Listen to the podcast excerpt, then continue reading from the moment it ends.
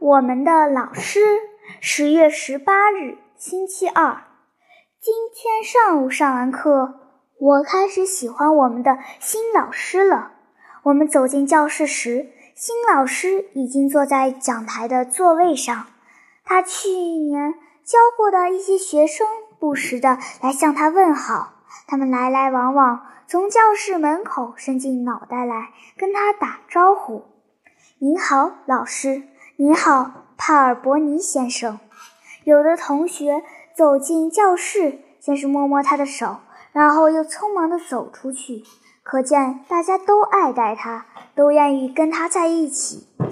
他回答学生们：“大家好。”他跟学生握手时，眼睛并不看他们。学生们跟他打招呼，他表情严肃认真。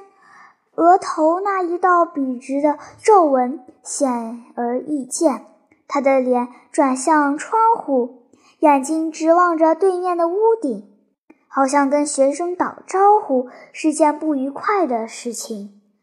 他一个个打量了我们一番，就叫我们做听写练习。他边念边从讲台上走下来，在课桌之间踱来踱去。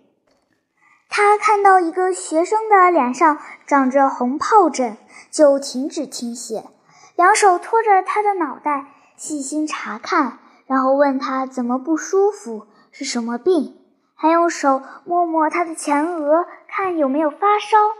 这时候，老师身后的一个学生突如其来地跳到课桌上，扮起鬼脸来。老师突然转过身去，他便赶紧跳下课桌。一屁股重新坐到座位上，害怕的不言不语，低头等候老师的处罚。老师抚摸着他的脑袋说：“以后再不能这样了。”别的话什么也没说。老师回到讲台上，继续给我们做听写练习。做完听写，他默默地扫视了我们片刻，用他那高亢而洪亮的声音，慢条斯理地对我们说。同学们，我们将在一起生活一年，我们要十分珍惜这一年。你们要好好用功，做到品学兼优。我已没有家庭了，你们就是我的亲人。我母亲去年去世，只有我一个人了。在这个世界上，除了你们，我再没有别的亲人，再也没有人钟爱我了。我再也没有什么可思念的了。你们就是我的孩子，我真心实意的爱你们，也希望得到你们的爱。我不想处罚任何人，请你们向我表明你们的颗颗真心。我们的班级是一个大家庭，你们就是我的慰藉和骄傲。